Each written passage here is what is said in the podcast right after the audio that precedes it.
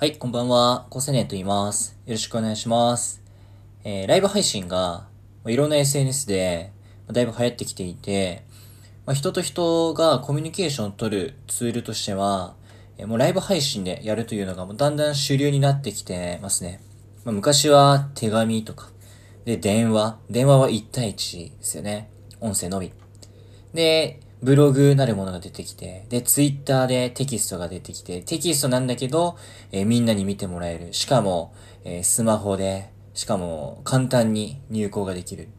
で、次、画像と動画でコミュニケーションを取るようになって、インスタですね。で、今は、リアルタイム性を持って、しかも複数の人数で、1対 N の関係で、えーコミュニケーションを取る。これがライブ配信で、これからやってこようとしてるんですね。まあ、これがあの、新しい形のコミュニケーションかなと思いつつ、まあ、こうやってコミュニティができていくんですね。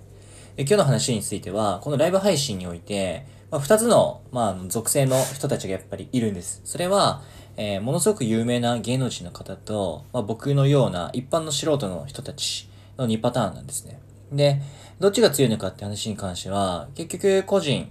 の話になってきます。まあ、こういう人は、まあ、素人でも勝てる人いるし、芸能人の中でも、なんだろう、まあ、強い、強くあり続ける人、テレビでもライブ配信でも強い人はやっぱりいますし、結局その人によるってことになってくるんですけど、まあその素人の中で勝つって人は明らかに何かが特別でないと勝てないと思いますね、正直ね。で、それをちょっとお話ししたいなと思ってます。で、何かというと、まあ、結論としては、結局共感ってとこがやっぱ一番なので、共感をいかにしてもらえるかが、なんですけど、そこが一番秀でてる人たちなんですね。で、共感って言った時に、じゃあ何って話になるじゃないですか。共感って何っていう。わかるとか、すごく気持ちが乗るっていう、まあそういうことなんですけど、それって何かっていうと、その視聴者の方たちと同じような価値観、同じような愚痴、同じような経験をしているということがとても大きいアドバンテージになるはずなんです。それって同じ一般の人たちですよね。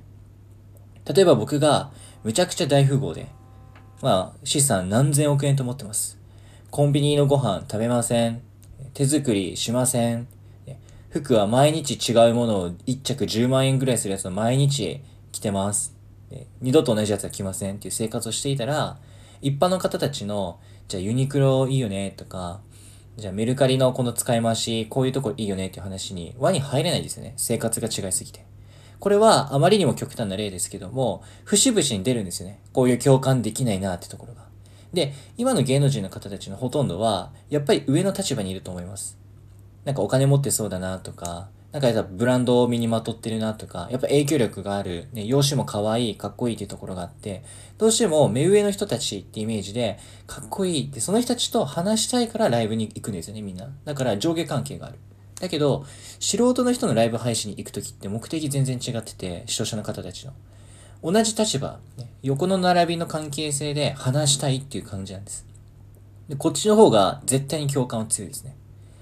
あの、なんか、芸能人だ、うわー喋りたいっていうところでライブ行くのって、もう僕ほとんど行ってないんです。著名人の方のライブ配信。なぜなら、なんかその、最初はすごいなと思った。じゃあ、ジャニーズですげえ売れてる人とか、日本でむちゃくちゃ有名なビジネスマンとかのライブ配信行くことって、えー、本物じゃんって最初思ってたんだけど、最初の1、2回でしたね。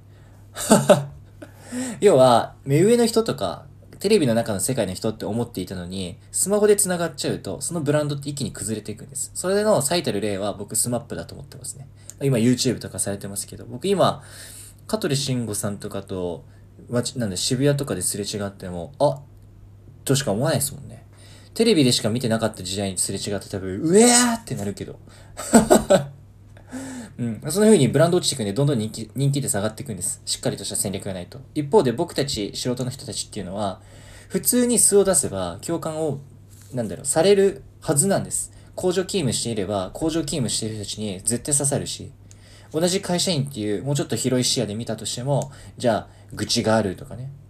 副業何してるって話でもいいし、入社3年目あるあるでも何でもいいし、そういうあるあるって、国民の8割はやっぱ一般の方たちなんで、8割の確率で共感を狙えるわけなんですよね。つまり自分の身の回りのことを話すだけでいいんです。だから、すげえ有利ですよね。で、ライブ配信は、ボードでも話したように、共感ってとこで勝負が決まると僕は思っているので、であれば絶対に勝てるんです。だから僕は素人っていうのはもうチャンスしかないと思ってるんですね。